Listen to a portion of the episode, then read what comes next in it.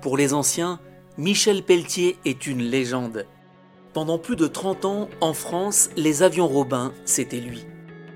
À longueur de semaine, il sillonnait l'Hexagone pour aller faire essayer les nouveautés. La concurrence était rude entre les constructeurs, mais à l'époque, le marché se comptait en centaines d'avions neufs par an. Dans les aéroclubs, Michel Pelletier était attendu avec impatience. Tout le monde savait que le vendeur de Robin passait par tous les temps. J'ai connu une époque où on fabriquait quand même 220 machines par an à Darwa. Hein. Donc euh, moi, il fallait que, je fasse ma part aussi. Hein. Donc en gros, c'était 50, euh, des fois c'était 60 avions par an en off. Hein. Et quand je rentrais avec un bon de commande, c'est sûr que les, les gars à l'usine, ils étaient tout contents. Bah, il n'y avait pas que moi. il y avait l'export aussi qui marchait, euh, qui marchait bien à l'époque, avec des, concessionnaires qui, étaient performants et tout, en Allemagne, en Angleterre et tout. La production aujourd'hui de Robin, c'est une douzaine d'avions par an, hein, c'est ça. Donc euh, on est loin des, des 200 par an euh, dans les années 75, 76. Hein. Venir à Darwa, euh, pour les clients, français ou étrangers, c'était, rencontrer Pierre et Thérèse Robin. C'était important pour eux. Tu vois, c'était, un peu le sanctuaire. C'était le repas assuré avec la présence de Pierre et Thérèse Robin qui se, qui se débrouillaient toujours pour être, euh, pour être là, disponible et tout. Tu vois, c'était pas, pas des dirigeants euh, fantômes. C'était des gens qui, jusqu'à ce qu'ils aient vendu la société, ils étaient super euh, attentifs et, ça aidait les vendeurs. Pierre Robin, c'était quelqu'un qui était toujours en train de me poser à Darrois le soir à la nuit euh, après la tournée du week-end et tout, et puis on habitait encore Dijon à l'époque avec mon épouse, et puis Pierre Robin, tac, quand il me voyait arriver, il sortait, et puis tac, on allait à l'atelier, il me montrait tout ce qu'il avait cogité dans le week-end, euh, des améliorations et tout, donc il me faisait asseoir dans les trucs en disant qu'est-ce que vous en pensez, ce truc. Euh, et ça, c'était Pierre Robin, c'était un plaisir de travailler avec lui.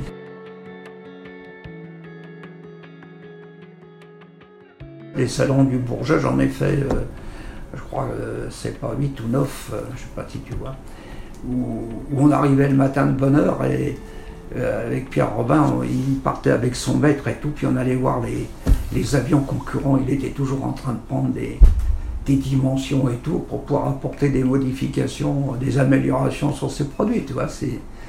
Et ça, il adorait, on le faisait ensemble parce qu'il voyait que j'étais motivé et puis que c'était la recherche sans arrêt.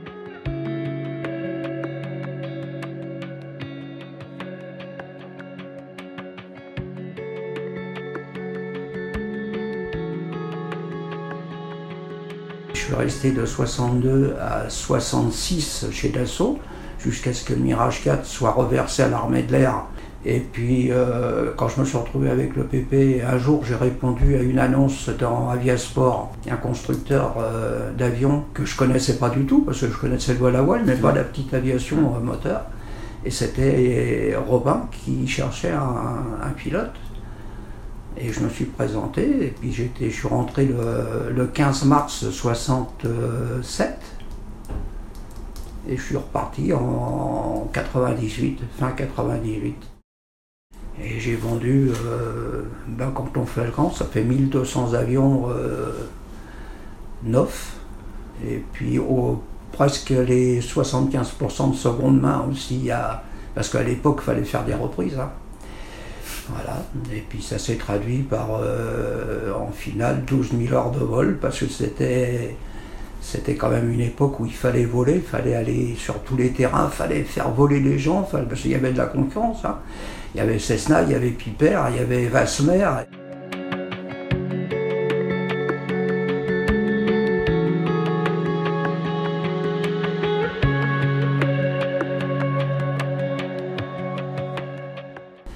De commande, je les préparais euh, tout seul dans l'avion, à la main, et puis je les faisais taper à, à André Cornette, ma secrétaire là, qui à Darwa, qui envoyait ça, tu vois, c'est. On n'avait pas de. On n'avait même pas, si, c'était le début du fax et tout. En, en 67, tu avais les fax, mais c'était le balbutiement du truc, hein, donc c'était toutes les, transactions se faisaient par courrier. Hein. J'hésitais pas à faire des reprises. Et c'est ce qui permet de maintenir le prix d'une offre au maximum, parce que comme, comme je te l'ai dit tout à l'heure, euh, je savais que j'avais de fortes chances de revendre les reprises, bah, je ne baissais pratiquement pas le prix. De, mais par contre, c'était du souci, c'était du boulot. Il faut savoir que bien souvent, je me suis retrouvé pour vendre un, avion neuf, de reprendre trois avions de seconde main. Hein.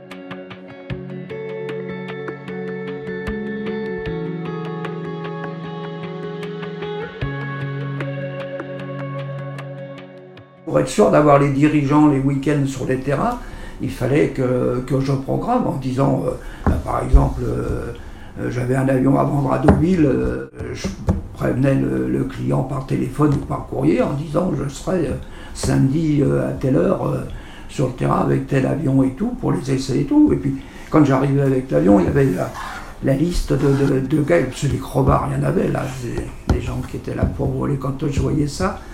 Euh, et c'était des fois, euh, pour vendre un avion en restant, euh, mettons, une demi-journée sur un, sur un terrain, c'est faire voler 7 à 8 personnes. La qualité de l'avion avait, avait une importance importante, à mon avis, mais la façon de le vendre et le service que tu pouvais servir. Je pense que ce qui m'a ce qui m'a surtout aidé à continuer, avec du recul, c'est que les clients, quand ils achetaient l'avion, ils savaient que quand ils avaient le moindre petit problème à régler, j'étais toujours là. Ça veut dire que c'était, ils appelaient pas euh, le service après-vente, ils appelaient Pelletier. On peut dire que je suis resté pratiquement euh, pendant, dans les périodes difficiles où il fallait vendre des avions, où il y a eu des problèmes de trucs, c'était c'était toute la semaine et puis c'était les week-ends aussi. C'est pour ça que j'ai eu la chance de tomber sur une épouse qui était compréhensive parce que c'était toute la semaine euh, euh, au bureau pour régler les problèmes techniques et tout. Et puis les week-ends où tu retrouvais les, les dirigeants de club, eh ben, j'étais dans les quatre coins de France à, faire essayer les avions parce que Pierre Robin était quand même assez productif sur ce truc. Euh, il s'est toujours débrouillé pour avoir des variantes, si on peut parler de variantes en ce moment, de, produits, si tu veux, à partir du moment où tu avais une cellule, il mettait un nouveau moteur et tout. Donc c'était un argument de plus pour aller euh, titiller les concurrents en disant ben, moi j'ai ça et voilà.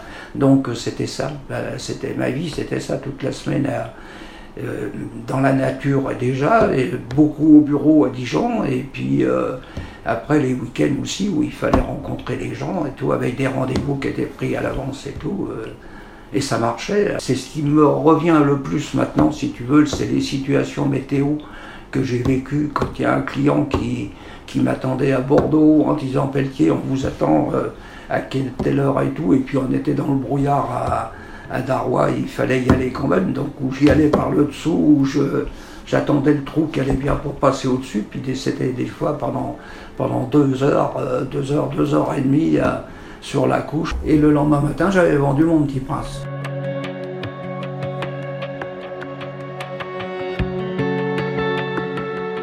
Quand euh, j'ai commencé à faire ce boulot-là, le DR 220, DR 220, on n'avait même pas un standard de fréquence dessus. Dire qu'on avait un 12 canaux, c'est tout. Ça veut dire qu'il n'y avait pas de VOR, il n'y avait rien du tout. Hein. C'était, donc aller euh, présenter un avion à Bordeaux ou en Bretagne avec un 12 canaux, tu vois, euh, la nave c'était effectivement la carte de le truc. Et puis c'était ça. Hein. Quand euh, quelques temps après on a pu avoir, je me rappelle, Joliette nous avait sorti sur son 12 canaux, il nous avait sorti une adaptation du narco où on avait un bord. C'était déjà mieux là, tu vois. Après il y a eu les radios compas, qu'est-ce que j'ai pu naviguer avec le radio compas? C'était des vieux radios compas qu'on avait, mais qui marchaient quand même, tu vois. Et, ça, c'était ça. Les heures de vol que j'ai dû faire sur la couche, euh, c'est affolant. Il faut avoir confiance quand même dans, le, dans la mécanique. Et pas, pas toujours avec des avions neufs, hein. avec des avions de reprise et tout, mais j'ai jamais eu de, de soucis de, dire. C'est sûr que j'étais un peu attentif au bruit. Euh, on peut dire avec du recul, des, moments d'incertitude, euh, météo, j'en ai eu. Mais je suis le seul à pouvoir le dire parce que j'étais toujours tout seul. Michel Pelletier, le vendeur de Robin, un document de Gilles Roy pour Aérobuzz.